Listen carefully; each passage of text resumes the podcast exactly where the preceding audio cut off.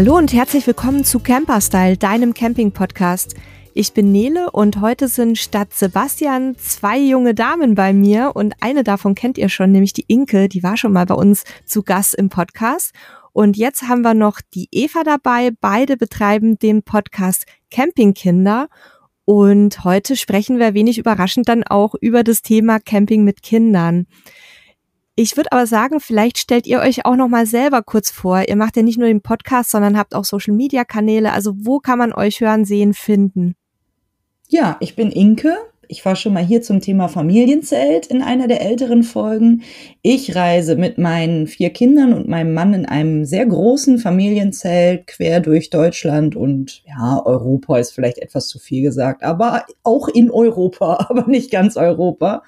Genau, darüber berichte ich auch auf unserem Instagram-Kanal at luftschloss-liebe und habe vor einem Jahr irgendwie ungefähr die Idee gehabt, mit Eva zusammen einen Podcast zu gründen zum Thema Familiencamping. Und dann würde ich sagen, jetzt erzählt Eva mal, wer sie so ist. ja, ich bin Eva, ich bin vom Camping-Kanal, auch auf Instagram unterwegs. Camping mit CZ und dann einfach Camping hinten dran. Wir haben zusammen den Campingkinder Podcast, weil wir in der ganzen Geschichte, die beim Podcast unterwegs ist, gedacht haben, irgendwie sind die Familien ein bisschen unterpräsentiert. Es ist super spannend zuzuhören, wie andere Leute auf Reisen sind. Hier einen Spot, da einen Spot.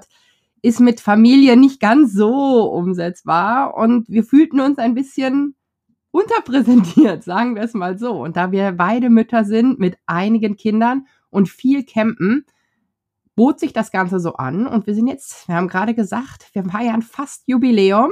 Wir sind jetzt ein Jahr dabei und es macht super viel Spaß, aber Inspiration haben wir natürlich von ganz vielen anderen Camping-Podcasts, wie zum Beispiel eurem Nele. Ach, das geht doch runter wie Öl hier, Mensch. Ja, wir finden auch, dass das Thema Familiencamping eben nicht so präsent ist, wie es vielleicht sein könnte und sollte. Und wir selbst sind da natürlich auch so ein bisschen mit Schuld, weil wir haben keine Kinder. Wir können uns dazu halt immer nur Gäste einladen, weil man selber nicht authentisch über das Thema sprechen kann. Und das wollen wir natürlich jetzt heute ändern. Und wir haben uns vorgenommen, dass wir heute mal ganz allgemein dieses Thema Camping mit Kindern, Camping mit Familie beleuchten. Das heißt, wir schauen uns an, also warum ist Camping mit Kindern überhaupt so toll und was muss man damit, also wenn man mit Familie unterwegs ist, vielleicht beachten? Was äh, macht Camping ähm, mit auf familienfreundlichen Plätzen aus? Also wo sollte ich bei der Auswahl ein bisschen genauer hinschauen, wenn ich mich für einen Platz entscheide? Dann sprechen wir über besonders familienfreundliche Länder. Da gibt es ja einige, wo man es mehr und wo man es weniger behaupten kann. Da würde mich auch mal eure Meinung dann speziell zu Deutschland interessieren. Und dann auch noch so ein bisschen, wenn wir noch dazu kommen, über äh, Beschäftigung für die Kinder unterwegs und auf den Campingplätzen, schöne Reiseziele und vielleicht gucken wir auch noch so ein bisschen drauf, was alles mit muss, wenn man mit einem oder vielleicht sogar mehreren Kindern unterwegs ist. Vielleicht zum Einstieg nochmal, damit die Hörer, äh, Hörerinnen und Hörer es besser einordnen können. Wie alt sind eure Kinder genau? Eva, willst du mal anfangen? Also meine Kinder sind drei, fünf und sieben, sind also noch relativ jung und wir sind im Wohnwagen unterwegs. Wir sind auch, ja, in Deutschland. Wir kommen aus Westdeutschland, Niederrhein, wunderschön an der niederländischen Grenze. Von da aus bereisen wir die Welt. Ja, und mit fünf Leuten ist man auf jeden Fall schon eine Mannschaft, wenn man unterwegs ist. Und da die Kinder in der Überzahl sind, muss man da natürlich auch so ein bisschen seine Reiseziele und seine Reisegewohnheiten nach ausrichten. Ich denke auch bei einem Kind, aber ich kann nur von den dreien sprechen. Inge, du hast noch mehr Kinder. Erzähl mal. Genau. Ich habe vier, ich sammle die, sage ich immer. ähm, genau, also ich habe auch eine etwas größere Alter Altersspanne. Mein ältester wird jetzt demnächst 14, dann ist das nächste Kind 12, dann habe ich eine Tochter, die ist sieben und mein Sohn ist vier. Genau. Und dadurch ist es natürlich bei uns immer auch noch so ein bisschen die Herausforderung, alle Bedürfnisse und Wünsche unter einen Hut zu bekommen, weil natürlich ein Vierjähriger sich ganz andere Dinge wünscht im Urlaub als ein 14-Jähriger. Das ist ein und pubertierender Teenager. Genau, richtig. Mhm. Ja, das ist schön, dass wir, dass wir das Thema dann auch noch ein bisschen mit anschneiden können, weil gerade auch das Thema Teenager ist ja für viele Eltern eine Herausforderung auf Reisen. Nicht nur auf Reisen, würde ich sagen. Ja, ich kann da leider nicht so mitdiskutieren, aber ich kann mich noch sehr gut an meine Pubertät erinnern und äh, die hat sich bei mir gefühlt irgendwie bis nach 18 hingezogen. Also da hast du vielleicht noch ein paar schöne Jahre vor dir. Super. Ja, vielleicht steigen wir einfach ins Thema ein und und ähm, ja wühlen uns dann gemeinsam durch über die verschiedenen Bereiche. Generell, was findet ihr am Camping für Kinder besonders schön? Also warum ist es für euch auch die Reiseform, die ihr wählt, anstatt euch irgendwo in äh, Aldiana Club oder Robinson Club zu setzen oder irgendwelche Pauschalreisen zu machen?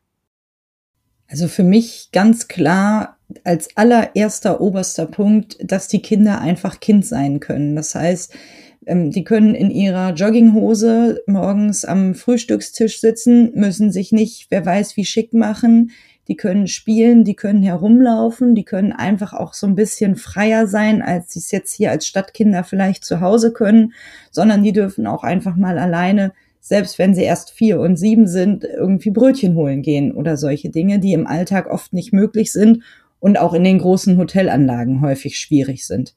Eva, was würdest du sagen? Ja, für mich ist es auch ganz klar eine Kombination aus, man hat seine Homezone direkt dabei. Also wir haben jetzt letztes Jahr aufgrund eines Familienurlaubs mit mehr Mitgliedern meiner Familie nochmal ein Mobilheim gemacht. Das haben wir vorher auch gemacht.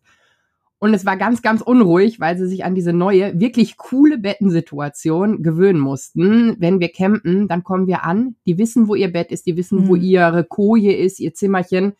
Die müssen sich nur auf dem Platz ein bisschen neu orientieren, aber sonst ist alles wie immer. Und das ist bei Kindern eine Sache, die ganz, ganz viel Druck rausnimmt, die ganz, ganz viel Unruhe rausnimmt und da oben drauf kommen dann halt die ganzen Freiheiten, die beim Camping tatsächlich sind. Also wir sind ja alle Camper, wir wissen, wir sind direkt in der Natur, finde ich mega schön mit Kindern. Wir haben ganz viel Angebot. Es gibt so viele tolle Familienplätze, die einfach genau darauf ausgelegt sind.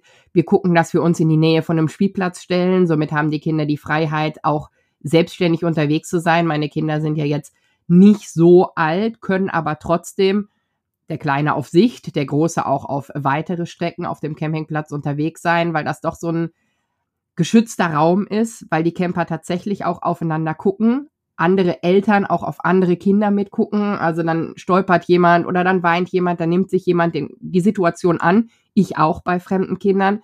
Das ist so ein schönes Gemeinschaftsgefühl und ich glaube, das kann es in einem Hotel auf diese Art und Weise tatsächlich nicht geben. Na, wir haben ja schon öfter auch Hotelurlaub gemacht, bevor wir mit dem Campen angefangen sind. Und das jetzt, also ich glaube, wenn da ein Kind am Pool hinfällt und sich das Knie aufschlägt, dann würde es mich doch sehr wundern, wenn sich da keiner kümmert. Das glaube ich schon. Aber was vor allen Dingen auch noch ein Punkt ist, ist es nicht so eng. Ich mag das nicht, wenn einfach alles so dicht an dicht ist und du liegst auf deiner Liege und hast schon den Zeh von des Nachbarn ähm, im Gesicht so ungefähr, sondern du hast einfach so ein bisschen mehr Platz und es ist nicht diese Dauerbeschallung, die hat uns in den Familienhotels immer so ein bisschen gestört. Und da muss ich auch ehrlich sagen, obwohl ich Mutter von vielen Kindern bin, war ich doch teilweise auch genervt von anderen Familien im Hotel. Natürlich hast du auf dem Campingplatz auch andere Familien, aber am Tisch kann ich immer noch aussuchen, mit wem ich gemeinsam esse ja. und muss nicht irgendwie ertragen, wenn eine andere Familie da gerade irgendwie total die Konflikte austrägt, trägt, sondern dann habe ich einfach so ein bisschen mein eigenes. Also für mich ist es einfach auch allein vom Lautstärkepegel deutlich ruhiger und nicht so bedrängt.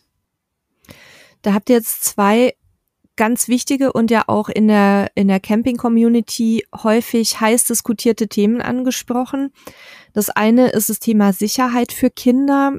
Und das andere ist das Thema Zusammenleben. Also ähm, auch wie, wie sollten sich Kinder und Familien vielleicht verhalten auf Campingplätzen, damit es keinen Stress gibt mit den älteren, ruhebedürftigen Nachbarn.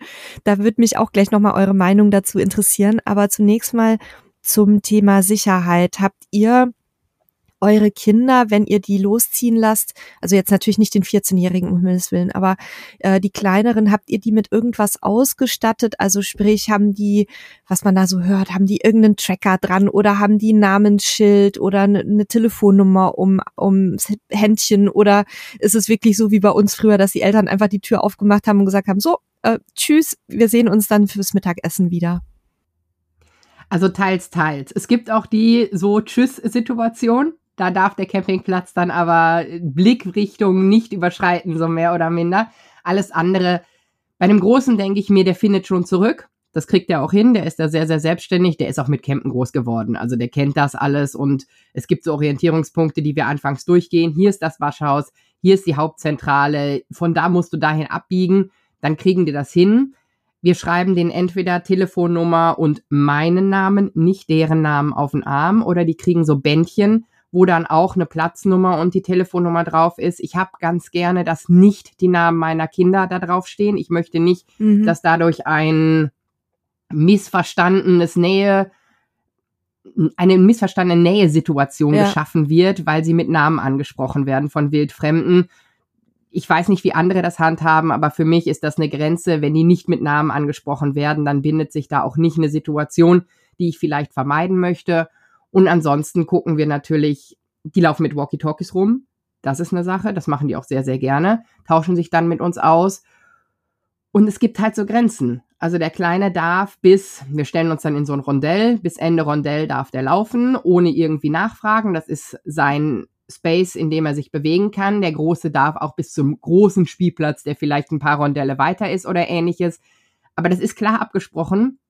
Wo ist was? Wie weit darf ich? Und wenn da nicht dran gehalten wird, dann bleiben sie halt die ganze Zeit neben mir. Also das ist dann so, man kann nur immer so viel Freiheit geben, wie funktioniert und muss dann ein bisschen drauf aufpassen. Aber eigentlich halten sich meine Kinder zumindest da ganz gut dran und können deshalb auch die entsprechenden Freiheiten genießen. Ja, bei uns ist es ähnlich. Wir haben diese Walkie-Talkies nicht mehr, weil die mich so hart genervt haben. Ständig wurde da irgendwie drauf gedrückt, dann machen die so einen Klingelton und so weiter. Das, das, hat mich einfach so genervt. Die wurden nicht ein einziges Mal für ihren eigentlichen Einsatzzweck genutzt, sondern nur immer für Dinge, die genervt haben. Ja, und wir machen es so bei unserem kleinen Sohn, dass wir dem mit Kugelschreiber meine Handynummer mit Deutschlandvorwahl, also plus 49 und dann die Handynummer auf den Arm schreiben und auch den Platz, die, den Stellplatz. Und bisher kam er immer wieder zurück. Also dafür habe ich ja vier. Nein, Quatsch.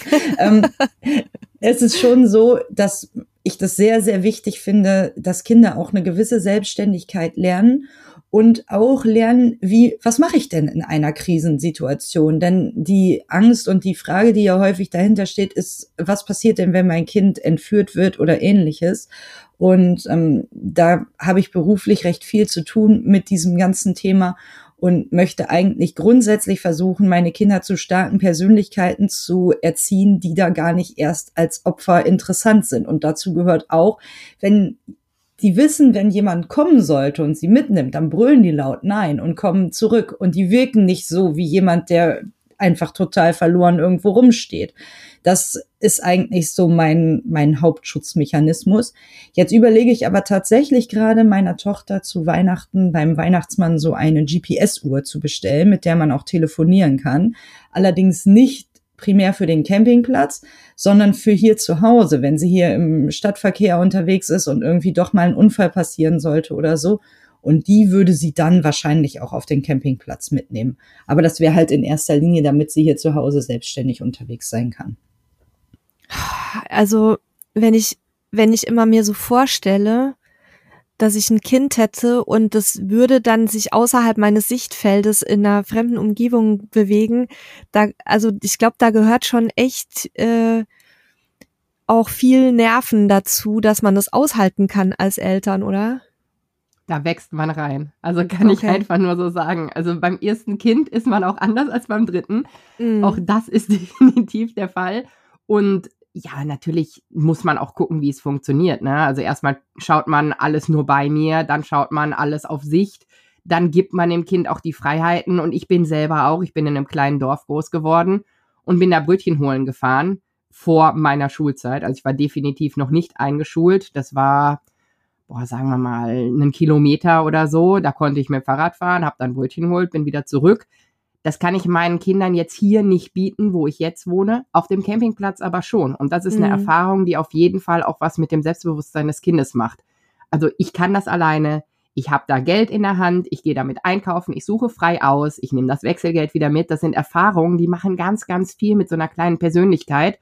Und ja, ich kontrolliere natürlich auch und ich stand auch immer anfangs hinter der Ecke und habe nochmal so geguckt, dass man mich nicht sieht oder bin auf Abstand gefahren, aber ich möchte denen schon die Idee geben, ich kann das alles alleine bis zu einem bestimmten Punkt. Dadurch, dass ich denen das zutraue und sie sich das selbst zutrauen, habe ich das Gefühl, es wird nicht was versucht, was vielleicht nicht drin ist. Mhm, also mein Sohn stimmt. würde nicht den Campingplatz verlassen.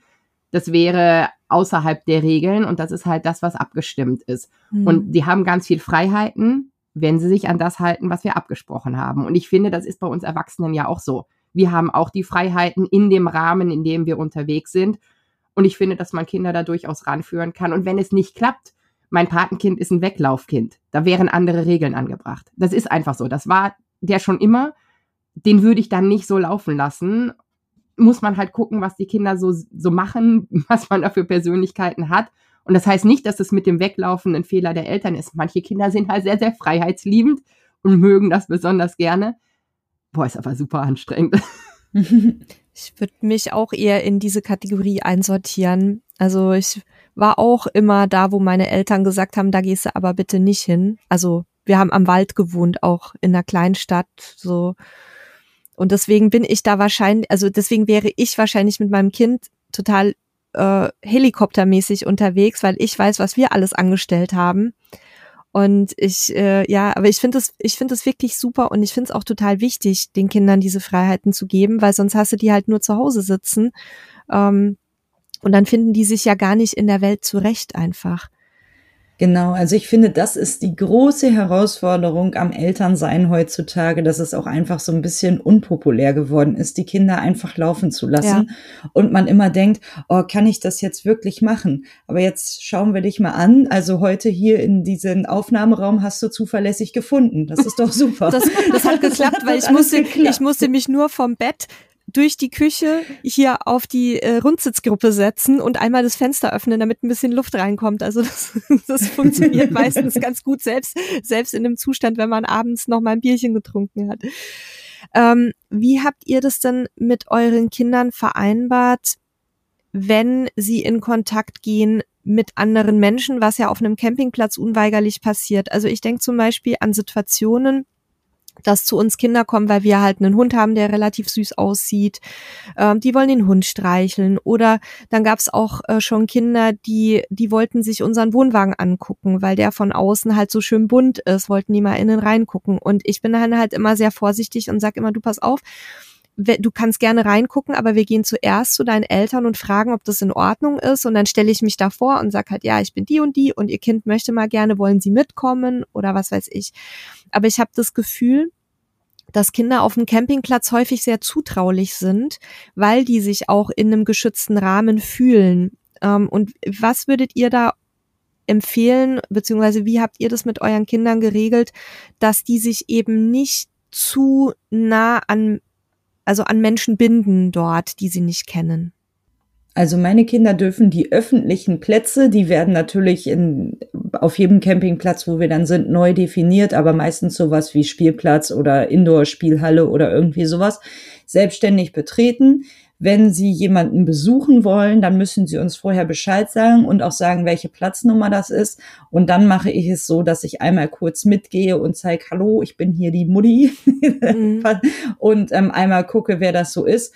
Und wir hatten auch schon durchaus mal eine Situation, wo ich dachte, ah, mit denen, na komm, wir bleiben vielleicht einfach hier auf dem Spielplatz zusammen weil ich einfach irgendwie ein schlechtes Bauchgefühl mhm. hatte. Da muss man dann gucken, wie man seinen Kindern das verkauft, ohne irgendwie Ängste zu schüren, natürlich. Ne? Da kann man jetzt nicht sagen, du, ich könnte mir vorstellen, dass das da total die Verbrecher sind, sondern mhm. einfach sagen, und das ist für meine Kinder ganz klar die Regel, diese Plätze, die besprochen sind, und irgendwo mit reingehen oder so nicht. Jetzt habe ich das Glück, dass meine beiden kleinen Kinder äh, aber auch sehr schüchtern sind. Die würden auf gar keinen Fall zu deinem Wohnwagen kommen und sagen, hallo, kann ich da mal reingehen, wenn mhm. die dich nicht kennen. Also das würden meine Kinder nicht machen.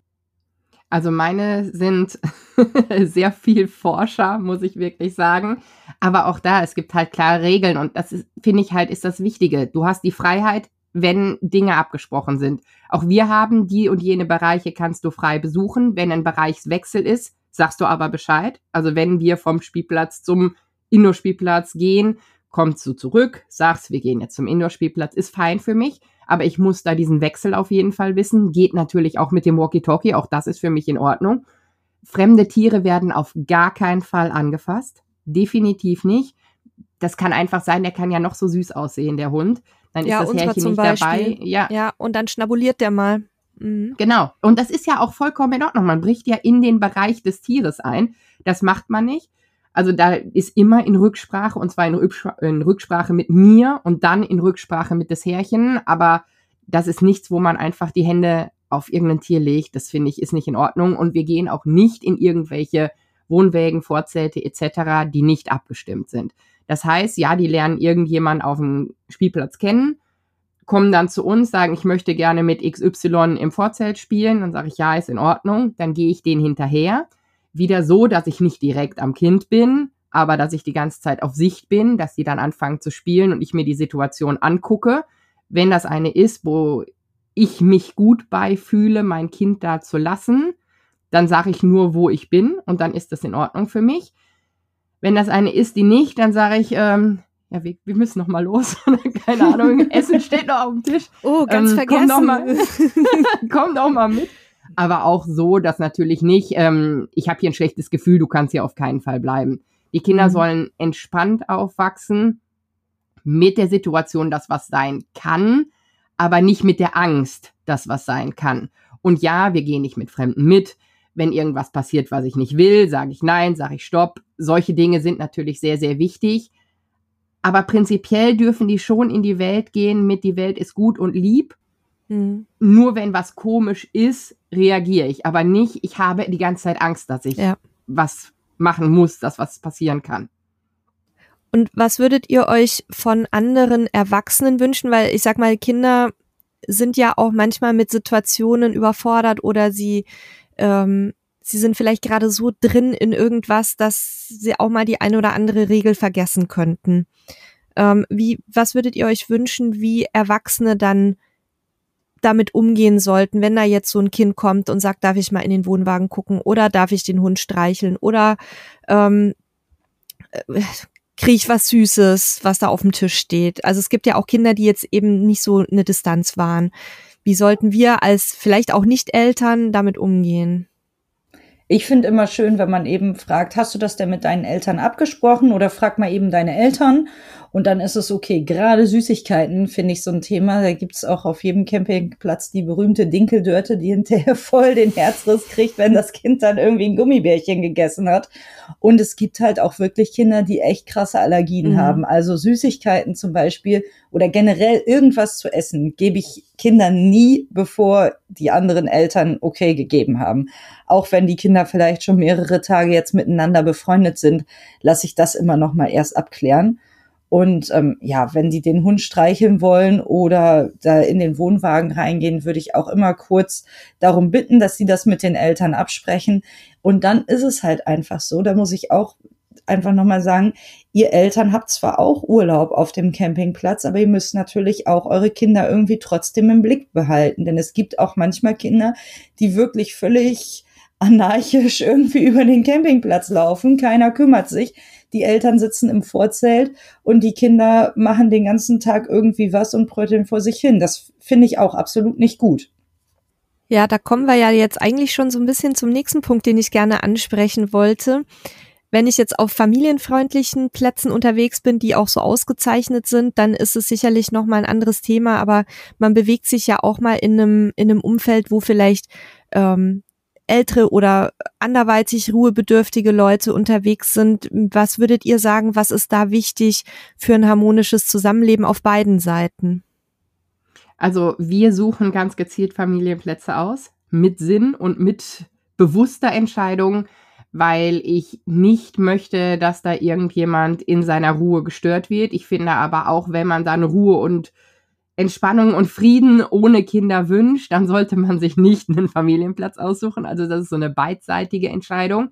Sollte man auf einem Platz sein, der kein expliziter Familienplatz ist, dann gilt dieselbe Knigge-Situation, die bei uns immer im Alltag gilt. Wir achten aufeinander, niemand stört den anderen jetzt so, dass man bewusst rumschreit. Ich erwarte dann aber auch, dass nicht ab äh, 10 Uhr da noch auf volle Lautstärke Party gemacht wird. Also es ist ein Geben und Nehmen, aber wir suchen uns gezielt Plätze, wo wir dann an einem Spielplatz stehen können und die Kinder da auch bis 10 Uhr spielen können abends mit den anderen Kindern. Und das hat natürlich eine gewisse Lautstärke, aber das sind wir bewusst eingegangen. Und ich hoffe, das sind auch alle anderen, die um diesen Spielplatz drumherum stehen, bewusst eingegangen, dass das eine Situation ist, die passieren kann. Und wenn mein Kind dann um 7 Uhr ins Bett muss, bis 10 Uhr die anderen Kinder aber noch spielen, dann sind meiner Meinung nach nicht die anderen Kinder schuld. Also dann musst du dir einen anderen Platz aussuchen, der da nicht direkt da dran steht und dein Kind nur zum Spielen dahin geben und dann aber eine ruhige Ecke, wo 7 Uhr halt Zapfenstreich ist. Wie bei allem, wir sollten alle aufeinander achten. Ich möchte jetzt niemanden in seiner Ruhe stören. Meine Kinder sollen niemanden in ihrer Ruhe stören, aber die sollen auch ihre Freude, ihren Urlaub so genießen, wie sie das gerne möchten und dafür schaffe ich halt die Bedingungen. Genau, also ich würde auch sagen, Augen auf bei der Stellplatzwahl, um Konflikte zu vermeiden. Und wenn es dann tatsächlich so ist, dass wir zum Beispiel mal auf einem Platz sind, wo vielleicht irgendwie ein Seniorenpärchen neben uns steht, haben wir es bisher immer gut hinbekommen, dass die sich über uns gefreut haben und wir irgendwie netten Kontakt mit denen hatten, was vielleicht aber auch darauf zurückzuführen ist, dass unsere Kinder schon lernen, jetzt irgendwie sich einfach angemessen zu verhalten. Ich finde das ganz schwierig zu sagen, was jetzt wirklich angemessen ist. Aber wenn meine beiden großen Jungs, die haben sich, als sie noch jünger waren, gerne geprügelt und zwar auch lautstark geprügelt, das war vor unserer Campingzeit. Aber wenn das auf einem Campingplatz stattfinden würde und ich weiß, neben mir sind Gäste, die einfach jetzt nicht den ganzen Tag eine Schlägerei um sich herum haben wollen, dann würde ich auch den Kindern einfach eine entsprechende Ansage machen und sagen, nein, jetzt ist Schluss hier. Die anderen Leute haben auch Urlaub und da müsst ihr bitte Rücksicht darauf nehmen. Andererseits würde ich aber auch von den Gästen, wenn sie jetzt nicht explizit so einen Ü18-Platz gebucht haben, ähm, mir erbitten, dass zum Beispiel, wenn jetzt mein vierjähriger Sohn irgendwie mit uns Uno spielt und dann vielleicht mal einmal kurz sich laut kaputt lacht, weil er irgendwie die Schwester bemogelt hat oder was weiß ich, was passiert, dass sie, wenn sie sich auch nicht drüber freuen können, dass das gerade niedlich sind, das trotzdem tolerieren. Also einfach so ein bisschen gegenseitige Rücksichtnahme und ja, einfach vielleicht auch über die jeweilige andere Situation freuen und dafür Verständnis haben. Das ist ja im Leben nie verkehrt ich bin da immer so, so ein bisschen hin und her gerissen, wenn ich dann Diskussionen lese oder wenn ich auch Situationen teilweise selber vor Ort mitbekomme. Wir sind ja nun sehr viel unterwegs und wir suchen uns jetzt nicht gezielt familienfreundliche Plätze raus, schlichtweg, weil wir es nicht brauchen, ähm, weil wir da ja Sachen bezahlen, die wir einfach nicht nutzen. Ähm, und es gibt halt so ganz unterschiedliche Konstellationen. Ne? Wir haben da, wir haben da Kinder, ähm, die, die sind super süß, die beschäftigen sich ganz viel auch miteinander oder mit sich selber, die lachen auch mal laut, die, die fahren mit ihren Fahrrädern da durch und haben riesen Spaß und so weiter. Und dann gibt's aber halt auch Eltern, die ihre Kinder irgendwie um 6.30 Uhr morgens vor die Tür setzen zum Fußballspielen und dir knallt dann irgendwie äh, permanenten Fußball gegen den Wohnwagen.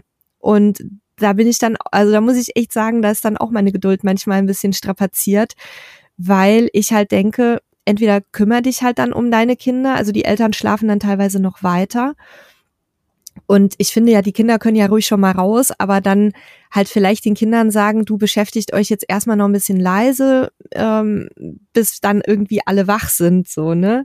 Ich weiß nicht, wie ihr das seht als, als Eltern. Das ist wahrscheinlich auch immer schwierig, dann dafür sich selber so einen Weg zu finden.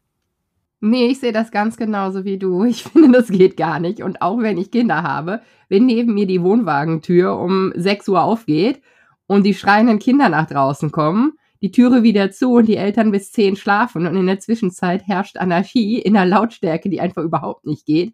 Nein, also ist okay. nicht. Ist weder auf dem mhm. Campingplatz noch in der freien Natur, so mehr oder weniger Kindergarten, Schule etc. Ich finde, das hat was mit Anstand und Benehmen zu tun und nicht mit Kindern und Eltern, sondern einfach mit genau dieser Person oder dieser Personenkonstellation, mhm. die da ist. Und das ist halt, es ist so schade, dass dadurch Familien und Kinder grundsätzlich in so ein Licht gerückt werden, weil sich ein paar daneben benehmen, ist aber bei ganz vielen anderen Punkten auf du, der Welt ja auch so. Es geht ne? uns mit Hund genauso. Also, genau das. Ne, das ist jetzt zwar ein blöder Vergleich in dem Zusammenhang, aber das ist halt auch so, ich bin auch genervt, wenn wir einen Dauerkläffer neben uns haben und ich bin auch genervt, wenn jemand seinen Hund irgendwie auf dem Campingplatz auf die Parzelle scheißen lässt und das nicht wegräumt. Und ich denke, es, es geht anderen Eltern auch so. Mir tut's nur manchmal so leid, weil ich dann feststelle, dass, dass Eltern mit Kindern, die sich völlig normal verhalten für Kinder, also dass ein Baby weint oder so, ähm, das ist ja völlig normal und da können die Eltern ja auch nichts tun in dem Moment großartig. Ich weiß nicht, ich hatte selber nie ein Baby, aber ich krieg's halt mit bei, bei bekannten Freunden, Familienmitgliedern, ähm, dass Kinder einfach manchmal dann halt weinen auch nachts und dann merke ich, dass die Eltern teilweise total gestresst sind, weil die so darauf fokussiert sind, nur niemanden zu stören. Und das ähm, finde ich muss auch nicht sein. Also irgendwie so ein gesundes miteinander, wo man so das Gefühl hat, auch die anderen nehmen mich an, auch wenn mein Kind mal laut lacht. Das fände ich halt auch schön. Ja, genau. Also das kann ich so absolut unterschreiben. Aber es ist einfach auch das Ding, gerade mit diesem Lautsein von Kindern. Wir hatten jetzt im Sommer auf einem Familiencampingplatz ähm, eine niederländische Reisegruppe neben uns und die Kinder haben permanent mit ihrem Fußball gegen unser Zelt geschossen das knallt wahrscheinlich nicht ganz so laut wie beim Wohnwagen, aber da der Zeltstoff ja recht straff gespannt ist, ist das auch echt unangenehm. Und ich weiß nicht, wie oft ich den Kindern gesagt habe, dass sie doch bitte aufhören sollen. Dann ist irgendwann mein Sohn dahin gegangen. Die waren halt ein Stück jünger als er. Mein Sohn sieht für sein Alter auch noch ein Stück älter aus und hat denen voll einen erzählt. Dann waren die ein bisschen eingeschüchtert, weil ich glaube, er hatte ihnen noch Schläge angedroht. Ich weiß es nicht. Aber das finde ich halt schade. Unser vierjähriger Sohn hat im Zelt geschlafen und mhm. die schießen permanent dagegen und gegen diese Luftkanäle. Das, das donnert halt richtig. Das muss einfach nicht naja, sein. Naja, und es kann ja auch kaputt gehen. Ne? Also ich, ja, ja, natürlich. Ich finde, das sind halt so Sachen, die, die gehen halt überhaupt nicht, egal ob zu Hause oder auf dem Campingplatz, dass man sich auch irgendwie dann am, am, an den Sachen von anderen Leuten sozusagen austobt. Das würden ja die Eltern hoffentlich oder wahrscheinlich auch zu Hause nicht akzeptieren, dass der dann äh, dem Nachbarn den Gartenzaun ständig einschießt mit dem Fußball. Und ich frage mich manchmal, übrigens auch bei Erwachsenen, warum man das Gefühl hat, dass man sich im Urlaub immer aufführen kann wie eine offene Hose und als wäre man alleine auf der Welt, weil wir haben das ja auch teilweise so eine Thematik mit erwachsenen Menschen, die dann gröhlend bis morgens um drei äh, neben, also in, auf der Nachbarparzelle sitzen, wo du auch denkst, Leute, ist ja schön, dass ihr Spaß habt, aber irgendwie manche würden vielleicht halt mal gerne schlafen, wir zum Beispiel. Ja, aber das ist ja grundsätzlich so eine Sache. Ne? Ich finde auch, dass die Erwachsenen tatsächlich die Leute mit dem weniger vorhandenen Benehmen sind als die Kinder. Auch dieses, die Kinder um 6 Uhr morgens rausschmeißen, sehe ich das Problem eigentlich nicht bei den Kindern. Die verhalten sich so, wie sich Kinder verhalten. Das hat was mit den Erwachsenen zu tun, die das machen. Meine Kinder sind auch. Wenn ich Glück habe, sind sie nicht um sechs wach. Aber so Richtung sieben, finde ich auch, ist noch nicht Halligalli auf dem Platz angesagt und mhm. wir reißen hier den Spielplatz ab. Ich finde, so zwischen acht und neun können so langsam die Geräusche auf dem Campingplatz, weil wir sind alle im Urlaub und da gibt's auch welche, die länger schlafen. Und dann sorge ich dafür, dass in der Zwischenzeit meine Kinder ja nicht zwingend rausgehen oder mit mir zusammen mhm. rausgehen, damit ich da irgendwie ein Auge drauf habe und vor allen Dingen auch ein Ohr und ansonsten ist es auch so, auch so Parzellenläufer, meine persönliche, stehe ich ja. sehr drauf, wenn mir jemand so halb durchs Vorzelt läuft. Das machen auch sehr viel mehr Erwachsene als Kinder, muss ich auch sagen. Und meinen Kindern sage ich auch immer, ihr wollt auch nicht, dass irgendeiner einfach in unseren Garten läuft. Also da ist eine mhm. Türe mhm. mit Sinn und wir wollen nur, dass jemand reinkommt, wenn wir diese Türe aufmachen. Genauso ist es auf dem Campingplatz auch. Und wenn man Ball irgendwo in eine Richtung rollt. Okay, aber sonst halten sie sich da definitiv dran und für die ist Abspannseile die Grenze. Also das ist klar definiert okay. und dann ist das so. Und für die Erwachsenen, bei denen ich das eigentlich voraussetze, dass sie diese Regel kennen, ist es halt relativ häufig nicht so. Also die, die uns auch über den Platz laufen, sind meistens Ü18, muss ich wirklich sagen. Ja, das äh, kann ich so bestätigen, auch wenn bei uns der Hund draußen liegt der wurde dann auch schon mal getreten, weil er dann nach einem geschnappt hat, der quasi über sie drüber lief. also seitdem oh. äh, kann sie das halt gar nicht mehr ab, wenn jemand bei uns äh, über die Parzelle latscht. Ne? Da war die ganz klein. Also ja, ich kenne das und es ist ein sehr unangenehmes Thema, finde ich. Aber wenn man so in die, in die Gruppen guckt, dann sind da ja durchaus kontroverse Meinungen vorhanden, ne? auch zu dem Thema, was, was dürfen Kinder. Also ich, ähm, ich sehe das im Grunde wie ihr. Ähm, ich finde es wichtig, dass die Kinder gerade im Urlaub Kinder sein dürfen und ich empfehle auch Familien, die sich noch nicht so für eine Reiseform mit ihren Kindern entschieden haben, immer das Thema Camping, weil ich trotzdem das Gefühl habe, dass sie da natürlich viel entspannter sein können auf einem Campingplatz als in einem Hotel, wo die dann richtig am Tisch sitzen und still sein müssen und, und, und, und dann auch nicht einfach rumlaufen können, so wie sie möchten, auch mit dem Bewegungsdrang, den Kinder haben. Ähm, glaube ich, dass sie auf dem Campingplatz halt sehr gut aufgehoben sind. Aber es ist halt so wie überall ein paar versauen es dann immer für alle. Das kann man leider nicht anders sagen. Aber jetzt schauen wir vielleicht noch mal uns so ein bisschen an familienfreundliche Plätze. Haben wir jetzt so oft erwähnt. Was würdet ihr da für Kriterien ansetzen, um zu sagen, aus eurer Sicht ist ein Platz familienfreundlich? Weil man kann sich ja alles auf die Fahnen schreiben, aber wie es dann umgesetzt wird, ist nochmal ein anderes Thema. Ja, also für mich ist familienfreundlich, wo Familien auch wirklich willkommen sind, so dass ja, man einfach das Gefühl hat, da sind andere Familien gern gesehen oder sind Kinder auch gern gesehen. Das kann man meistens daran erkennen, ob es zum Beispiel einen Spielplatz gibt, der auf dem, sag ich mal, keine Brennnesseln wachsen, weil da nicht gemäht wird oder sowas. Daran sieht man es schon ein bisschen. Und natürlich durch Empfehlungen von anderen Familien. Wenn dort viele Familien immer unterwegs sind, dann ist das auf jeden Fall ein Indiz dafür, dass es ein familienfreundlicher Platz ist.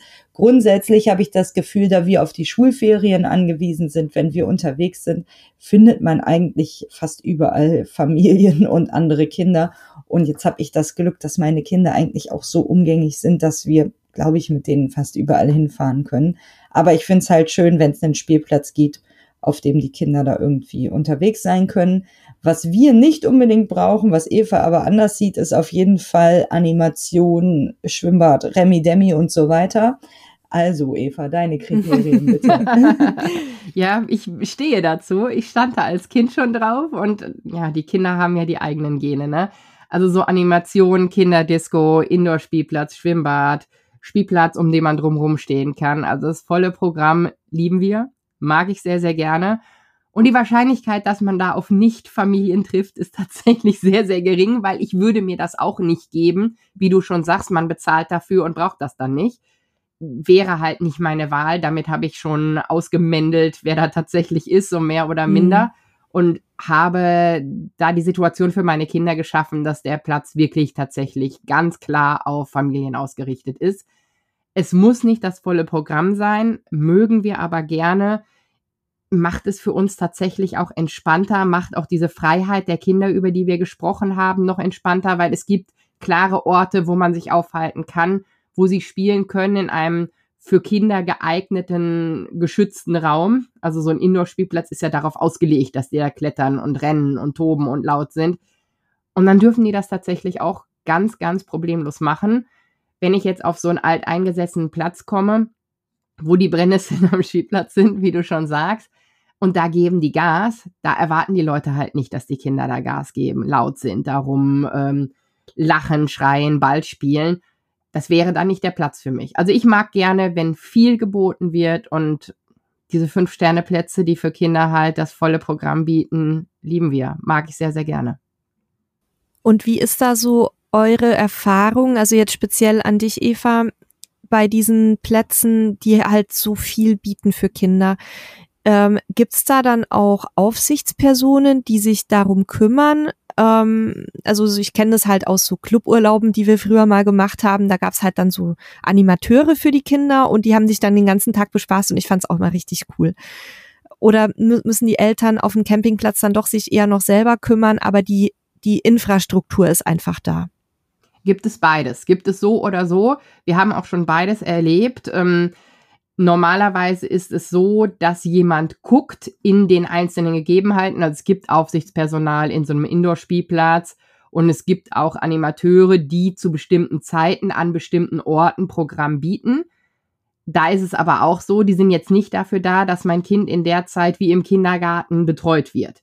Aber auch das haben wir schon erlebt. Wir waren mhm. in Kroatien auf einem ganz, ganz tollen Platz. Inka auch Istra Premium Camping und das war nochmal was ganz, ganz anderes. Inke, erzähl mal von deiner Erfahrung, weil der hat uns beide in dieser Art und Weise wirklich geflasht.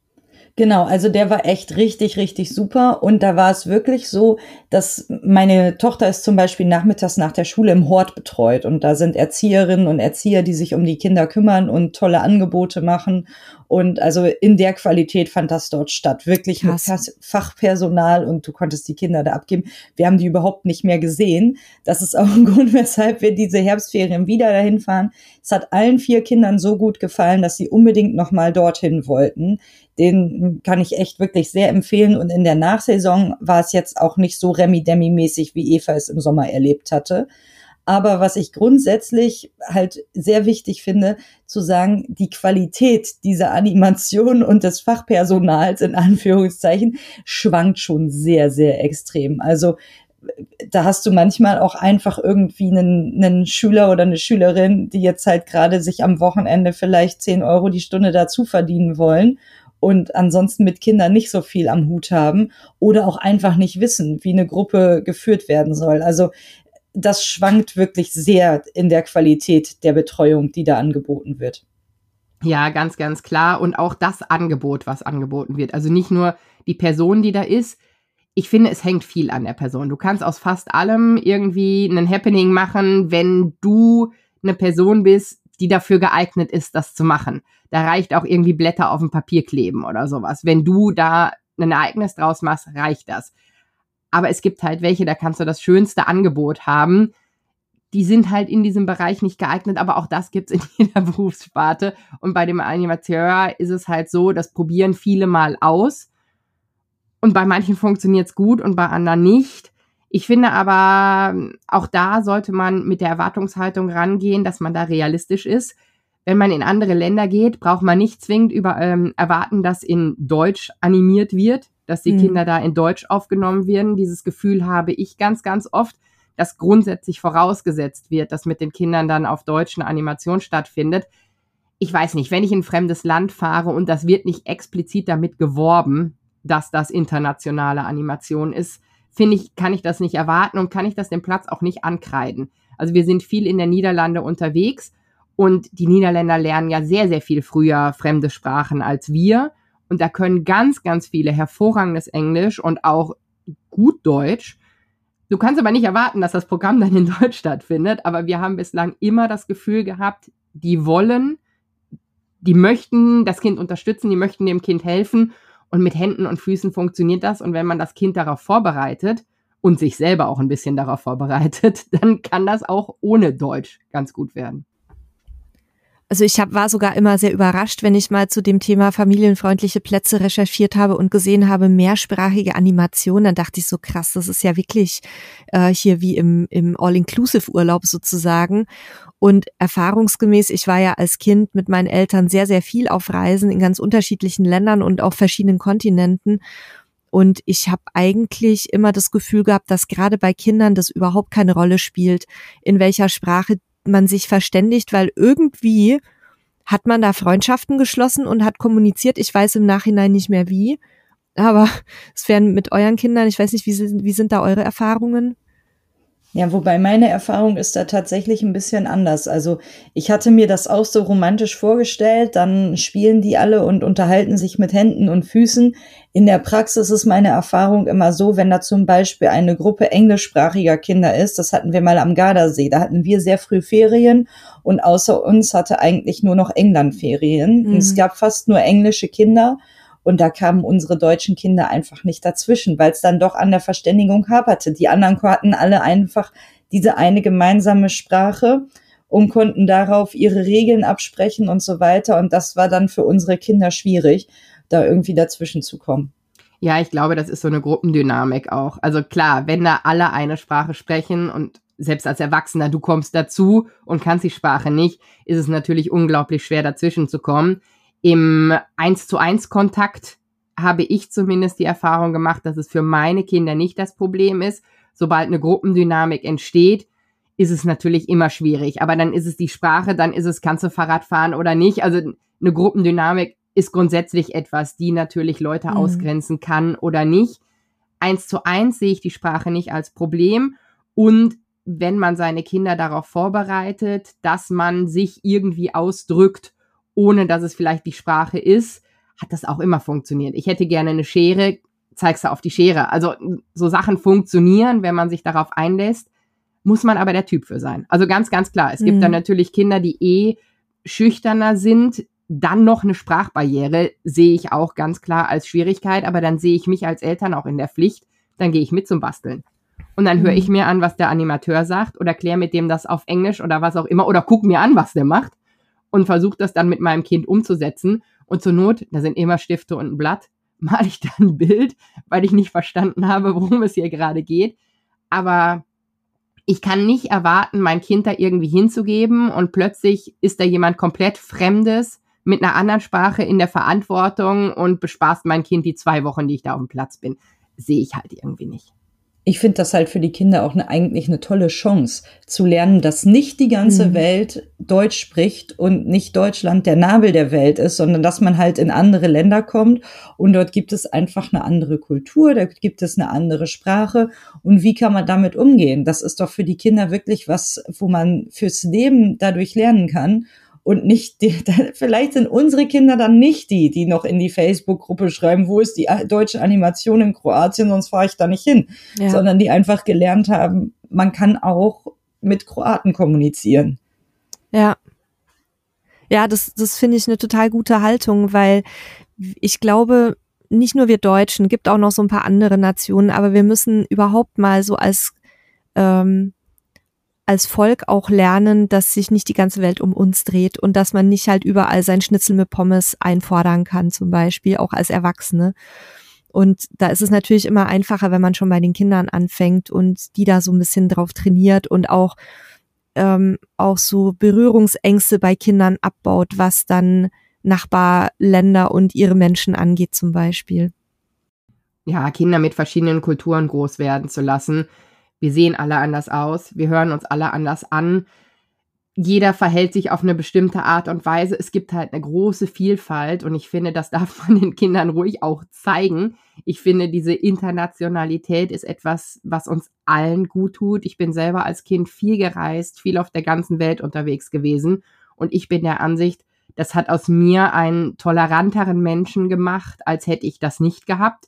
Ich weiß, dass es verschiedene Formen, Farben, was auch immer gibt und denke nicht, das hier ist meine kleine Box und in der bleibe ich und alles, was irgendwie fremd wirkt, ist erstmal böse. Nein, nein, nein. Ja. Wir sind alle da und wir haben alle eine Daseinsberechtigung und wenn Kinder das früh erfahren, ist es eine Sache, dann wächst man da in der Grundnormalität aus. Ich glaube, das schadet nicht. Und es ist auch aus meiner Sicht bereichernd. Also ich habe zum Beispiel so für, für meinen eigenen, für meinen eigenen Alltag und für mein Leben und ja letztendlich auch für meine Beziehung, ist ja kein Geheimnis, dass, dass ich mit einem Mexikaner verheiratet bin.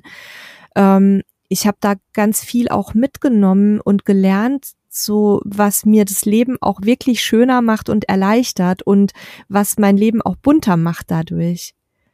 Ja, ganz klar ein Fall. Also ich glaube, wenn wir alle offener sind und alle toleranter sind, was sich ja jetzt in ganz vielen der Themen gerade wieder gespiegelt hat. Wir gucken aufeinander, wir achten aufeinander, wir nehmen uns nicht das Recht aus, dass wir irgendwie über jemandem stehen, hat ja alles damit zu tun. Und wenn man so in die Welt geht und so seine Kinder in die Welt gehen lässt, glaube ich, kommen wir alle ein bisschen besser durch unser Leben und sie durch ihre Leben und ich glaube, dann ist die Welt schöner. Ganz pathetisch. Auf jeden Fall. Das ist jetzt so schade, dass wir das nicht schon als Schlusswort nehmen können, aber wir haben noch ein paar wichtige Punkte auf der Liste. Es wird mir jetzt richtig gut gefallen, damit auszusteigen. Aber nein, ich kann euch leider noch nicht entlassen. Ähm, ich komme noch mal so ein bisschen zurück zu den familienfreundlichen Campingplätzen. Wenn ihr euch diese Plätze auswählt, ähm, ihr habt ja schon gesagt, viel geht auch über Mund-zu-Mund-Propaganda, aber gibt es denn auch eine Möglichkeit, sinnvoll zum Beispiel auf diesen Campingplatzportalen wie Camping Info, PinCamp oder wie sie da alle heißen, zu filtern, dass ich sehe zum Beispiel auch für welche Altersgruppen ist so ein Platz geeignet, weil das haben wir ja gesehen, ist ja ein Unterschied, ob ich jetzt eine Animation äh, für einen zwei- bis vierjährigen mache oder für eine äh, 14-jährige, die die schon quasi ähm, bald den ersten Freund am Start hat, ne? Das, das oder vielleicht schon den zweiten in dem weiß, bei uns war es noch der erste in dem Alter, aber eher wahrscheinlich jetzt schon ähm, bald nach der Pille fragt. Also wie, wie filtert ihr, damit eben die Bedürfnisse eurer verschiedenen Altersgruppen auch gedeckt werden? Also ich finde das tatsächlich schwierig, diese Filter zu benutzen, muss ich ganz ehrlich sagen. Es gibt ganz viel und die einzelnen Portale versuchen da super viel möglich zu machen. Wir hatten letztens gerade noch ähm, mit Camping.info gesprochen, die auch auf Empfehlungen der Camper, also wenn, wenn du mit Familie unterwegs warst und das gut fandest und bewertest den Campingplatz, dann spielt das in den Filter für Familien geeignet ein. Ich persönlich finde das immer etwas schwierig und finde, man kann am besten Personen fragen, die dieselben Kriterien hat wie man selber. Weil wenn ich jetzt zum Beispiel, okay, Eva und meine Kriterien sind nicht so unterschiedlich, das ist jetzt überspitzt gesagt. Aber wenn ich Eva frage, dann würde sie mir ja sagen, ja hier, da ist super viel Animation und Remi-Demi und vielleicht will ich das aber alles gar nicht, weil meine Kinder das nicht können und ich will einfach nur einen Spielplatz. Das Gute ist, wenn man einmal einen Campingplatz gefunden hat, der einem gefällt und man dann dort auf dem Platz mit den anderen Leuten ins Gespräch kommt und fragt, wo gefällt's, also gefällt's euch hier? Und wenn die dann sagen ja, dann ähm, könnte man fragen, was gefällt euch auch? So ein bisschen wie bei Amazon. Äh, Kunden, die dieses Produkt kauften, kauften auch. das ja. ist eigentlich so die beste Variante. Und was ich auch echt empfehlen kann, das ist jetzt unabgesprochene Werbung vorab hier, aber Eva hat auf ihrem Instagram-Kanal von so ziemlich jedem Campingplatz, den sie bereist hat, so ein äh, kleines Real-Video, wo sie einmal so einen Einblick über den Campingplatz Ach, cool. hat. Und das finde ich halt echt da gibt's inzwischen auch noch ein paar andere, die das so ähnlich machen. Aber das finde ich richtig super, um einen Eindruck zu bekommen, wie sieht's denn da wirklich aus? Ja, das ist halt so eine Sache, ich hätte das gerne für mich. Genau das, was ich da mache, hätte ich ganz gerne, um mich selber zu entscheiden. Und habe da lange nachgesucht und nichts in die Richtung gefunden, weil ich mir dachte, ich will nicht, mir hat es da gut gefallen, sondern ich will, es gibt da das und das und das. Folgendes fand ich gut, folgendes fand ich vielleicht nicht so gut und ich gebe so einen Allgemeinschnitt, weil nur weil jemand ähm, ja eine bestimmte Art von Campingplatz mag, heißt das ja nicht, dass ich das auch mag und deshalb versuche ich persönlich das auch objektiv einfach wiederzugeben, gebe ein paar Bilder und ich kann mich so dann da reinversetzen, okay, das wäre was für meine Familie oder das wäre vielleicht nichts, da ist mir zu viel los oder das ist an der Ecke, die mir nicht gefällt. Inke ist so ein Freund von Plätzen direkt am Meer. Finde ich super schön, macht tolle Bilder, super harmonisch, echt toll. Mit meinen Kindern ist das nichts. Und wenn da der Zaun dazwischen ist, ist das für Inke ein Ausschlusskriterium. für mich ist das aber ein Plus. Für mich ist das ein Plus, weil ich mir keine Sorgen darum machen muss, dass meine Kinder da plötzlich ins Wasser gehen. Und so unterschiedlich ist es halt. Wir mögen beide diese Sicht aufs Meer und Inke fühlt sich wie im Gefängnis und ich denke mir, oh Gott, ja. viel entspannter. Wir suchen halt alle unterschiedlich und dementsprechend muss man gucken, was mag ich worauf möchte ich gezielt achten. Ich finde diese Filter gar nicht so verkehrt, um sich einen Grundeindruck zu machen. U-Camping hat da eine mega Auswahl an Filtern. Also bin ich persönlich ein großer Fan, mir da anzugucken, welche Plätze da in Frage kommen. Und dann gehe ich in Facebook-Gruppen, gebe dann den Platz ein und gucke mir mal an, was die Leute so über den Platz gesagt haben. Und da kann man eigentlich immer ganz gut hören, wenn jemand sagt, uh, da war mir aber zu laut, weil die Kinder bis 10 Uhr auf dem Spielplatz gespielt haben. Dann denke ich mir, oh, da ist ein Spielplatz direkt am Platz, vielleicht mhm. ist das was für uns. Und man muss halt immer so ein bisschen reingehen, nur weil jemand sagt, ist toll, bedeutet das nicht, ist toll für mich. Also davon muss man sich auch ein bisschen lösen.